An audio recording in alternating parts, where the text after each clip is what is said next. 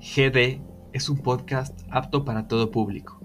Sin embargo, recomendamos discreción a aquellos oyentes que son menores de edad.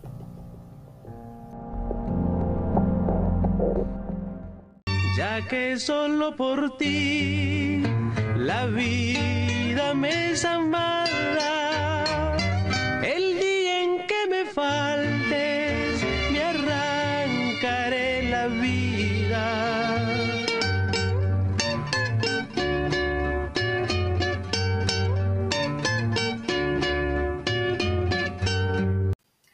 Ya que solo por ti la vida me es amada. El día en que me faltes, me arrancaré la vida. Así es, así es. Quizá no soy Julio Jaramillo ni ningún poeta que escribió estas maravillosas letras, pero quiero introducirles a este podcast. Aquí descubrirás junto a mí a la generación decapitada. Esta generación fue una agrupación literaria formada por poetas jóvenes ecuatorianos entre los siglos XVIII, XIX y XX. Sus obras y poemas siguen presentes hasta el día de hoy.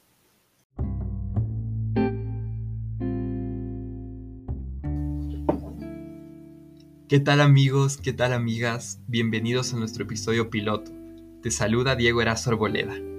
Hoy les traigo un capítulo lleno de maravillosos poemas y sobre todo el descubrimiento de una poeta muy importante durante el siglo XIX, cuencana, feminista, escritora de carácter fuerte, artista e ilustrada. ¿Sabes de quién hablo? Si no, no te preocupes. Hoy hablaremos sobre Dolores Ventimilla. Junto a mí descubrirás sobre nuestra cultura poética. Comenzamos. Dolores nació un 12 de julio de 1829, en el seno de una familia aristócrata. Fue hija de José Ventimilla y de Jerónima Carrión. En el año 1837 inició sus estudios en el Colegio Santa María del Socorro y más tarde en el convento Santa Catalina de Siena. Allí pasó a la escuela bajo la dirección de las Madres Dominicanas, las cuales estaban a cargo del convento. Es ahí en donde aprendió a leer, a escribir y sobre todo la doctrina del catecismo. Música, canto, clases de dibujo y algunas actividades de granja en las que eran expertas las monjas, tales como bordar, tejer, coser y cocinar, actividades requeridas para una mujer educada de su época. A los 16 años, Dolores contrajo matrimonio en Quito con el doctor Sixto Antonio Galindo y Oroña, natural de Nueva Granada, la actual Colombia. Y sin duda, ¿cómo cambian los tiempos, no? Ahora sería una locura pensar en casarte a los 16 años, porque yo creo que cada vez nosotros y nosotras comenzamos a poner nuestros sueños, nuestra carrera profesional, nuestros ideales primero antes que un amorío. No digo que amar o tener una relación linda, estable, esté mal, pero sí creo que deberíamos ponernos en ese papel de primero conocernos nosotros, explorarnos, conseguir lo que queremos y luego asentar cabeza, como dicen por ahí. Su esposo se encargó de hacerle estudiar su educación literaria, permitiéndole la lectura de toda clase de libros, incluso aquellos que la colonia había prohibido por diversas causas. Entonces, tú imagínate que te den pagando la universidad. Yo creo que eso es el sueño, ¿ah? Y si no es la universidad, pues el colegio o los estudios, o ya que te pague el plan celular, ya es bastante. Eso sí, les digo a todos mis oyentes, siempre hay que apuntar alto. No hay que conformarse con cosas pequeñas. Hay que apuntar alto. Y bueno, pasó el tiempo y Dolores tuvo un hijo con su esposo y le puso Santiago. Posteriormente se mudaron a Cuenca en 1854. Y luego su esposo viajaba mucho por su profesión de doctor, entonces dejaba a Dolores muy sola. Él a veces iba a Colombia, se iba a Perú, o en este caso se fue para Centroamérica, dejándola sola y entre gente extraña, aunque mensualmente le mandaba dinero, es decir, remesas. Lamentablemente en la soledad, Dolores comenzó a perder la batalla, y vencida por las penas, la persecución y además de no ser comprendida por su esposo ni la sociedad ecuatoriana, se suicidó un 23 de mayo de 1857, debido a la ingesta de cianuro, Tenía apenas 28 años de edad y le escribió a su madre una nota. Las palabras de Dolores en esa nota parecían una bofetada y decían así: Mamita dorada, perdón, una y mil veces perdón. No me llore, le envío mi retrato. Bendígalo, porque la bendición de la madre alcanza hasta la eternidad. Cuide a mi hijo, por favor, y dele un adiós al desgraciado Galindo. Es decir, a su esposo, o bueno, su ex esposo en ese entonces. Buena parte de la poesía de Dolores muestra la satisfacción de un corazón que no era amado a la medida de lo que amaba, y por ello escribió varias obras llenas de sentimientos como tristeza, frustración, pesimismo, anhelo o incluso melancolía. Su poema más famoso, Quejas, está lleno de estos sentimientos que reflejan su estado anímico. Entre otras de sus obras más destacadas podemos encontrar Sufrimientos, Aspiración, Anhelo y Desencanto.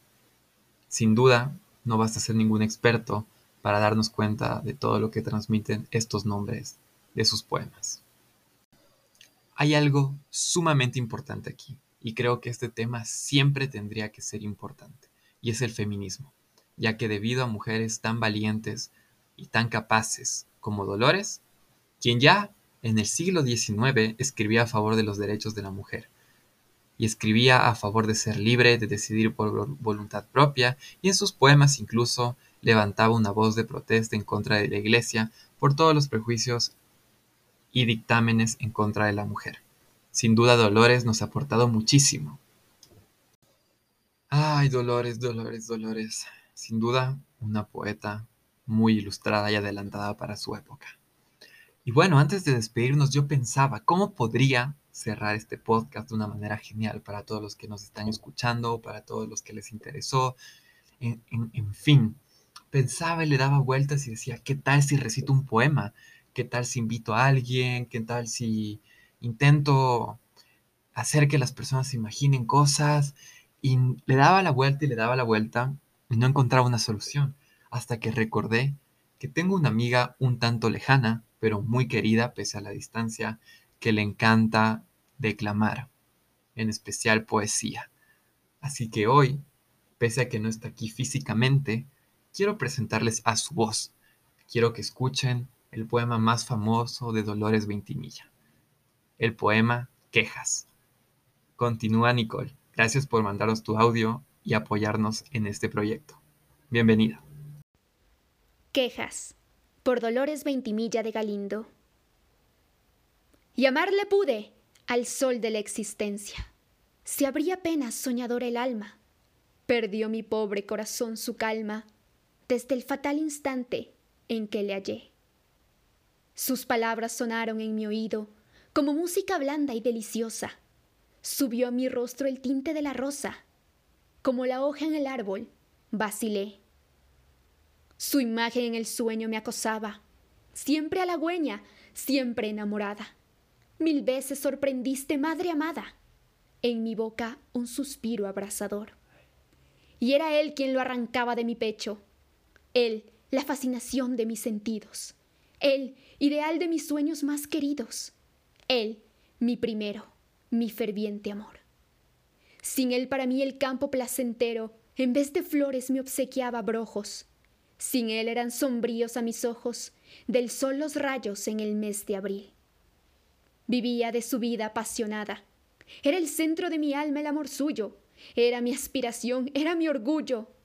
¿Por qué tan presto me olvidaba el vil? No es mío ya su amor, que a otra prefiere. Sus caricias son frías como el hielo. Es mentira su fe, finge desvelo. Mas no me engañará con su ficción. Y amarle pude delirante loca. No, mi altivez no sufre su maltrato, y si olvidar no alcanzas al ingrato, te arrancaré del pecho, corazón. Wow, Nicole, me has dejado con la boca abierta. Estoy seguro que nuestros oyentes también se quedaron quietos, se quedaron en silencio a escucharte y admirar ese tono de voz que tú tienes y sobre todo este poema que es tan importante y sigue trascendiendo pese a la época. Qué, daga al corazón. Uno escucha esto y dice, wow, realmente personas que mueren de amor, mueren de despecho y No hay que normalizar esto, obviamente, pero sin duda alguna hay muchísimo talento en estas letras, hay muchísimo compromiso y sobre todo muchísimo sentimiento. Yo lo aseguro, Dolores representa una gran parte de nuestra cultura poética. Algunos dirán que su trabajo no es excelente, pero sí que lo es. Uno solo tiene que darse cuenta que es cargado de sentimientos y estos poemas te permiten sentir y expresar todo. Uno cuando lee un poema tiene que pensar que alguien expresó todo a través de papel y pluma.